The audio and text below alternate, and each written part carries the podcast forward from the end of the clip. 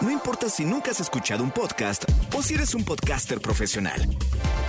Únete a la comunidad Himalaya. Radio en vivo. Radio en vivo. Contenidos originales y experiencias diseñadas solo para ti. Solo para ti. Himalaya. Descarga gratis la app. No importa cómo estés, siempre puedes estar mejor. Mejor, mejor.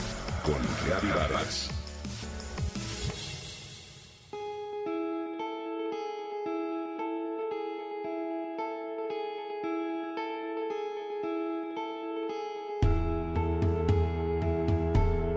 Partir del encierro, Lupita fue la más entusiasta. Se puso a escombrar closets, consiguió varios libros, los leyó e hizo algunos maratones de sus series favoritas. Conforme el tiempo pasó, lógicamente se le acabaron las ideas, el entusiasmo disminuyó y poco a poco su ánimo decayó. Luego comenzaron las clases por internet y televisión y como vive con su nieta, pues no le quedó más que retomar la rutina y el interés.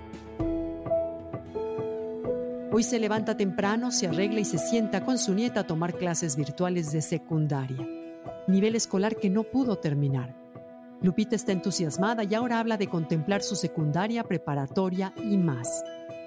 Este ciclo escolar, los niños no fueron los únicos que regresaron a estudiar. La Secretaría de Educación Pública comenzó el ciclo escolar 2020-2021 en la modalidad a distancia con la finalidad de evitar la propagación del COVID-19, como bien lo sabemos. Estas clases no solo han sido aprovechadas por niños y adolescentes, sino también por los abuelos, quienes han visto en esto una oportunidad de retomar sus estudios. Un efecto colateral positivo en toda esta situación sin duda alguna. Basta mirar algunos casos publicados en redes sociales de abuelos que conmueven e inspiran a más personas al aprovechar el programa Aprende en casa, instaurado por la SEP, para repasar sus conocimientos o buscar la conclusión de un nivel escolar. Estoy tomando clases de geografía porque desde siempre me ha gustado mucho esta materia, dice Cecilia muy contenta por aprender en casa y junto a su nieto. Así, el Instituto Nacional para la Educación de los Adultos, el INEA, analiza certificar a los abuelos que toman clases por televisión y por ello se moviliza para registrarlos y darles sus certificaciones de primaria o secundaria. Luz María Rosiles, por ejemplo, regresó a clases al igual que millones de niños. A diferencia de ellos, no lo hizo después de dos meses de vacaciones, sino que regresó tras más de siete décadas de ausencia.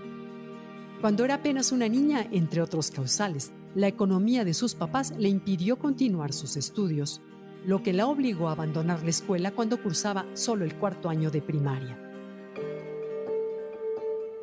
Hoy, a sus 86 años de edad, ha encontrado la oportunidad para retomar sus estudios. Esto es un beneficio paralelo que no se esperaba. Por dos horas al día, Luz se dedica a aprender, ya sé hacer las cuentas más sencillas y las de cuatro unidades, comenta orgullosa. Pues de acuerdo con datos del INEGI, en nuestro país la población ocupada mayor de 60 años es la que tiene un menor nivel educativo. De hecho, las cifras señalan que 4 de cada 10 adultos mayores tienen la primaria incompleta y uno de cada 10 cuentan con educación media superior y superior.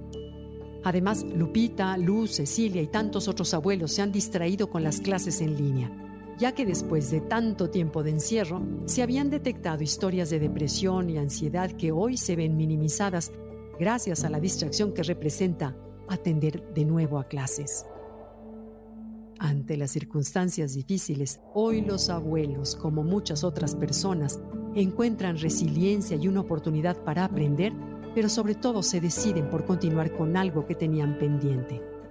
Inspiran, motivan y tocan nuestros corazones con esas ganas de seguir. Enhorabuena por este efecto colateral. Bravo por todos estos abuelos.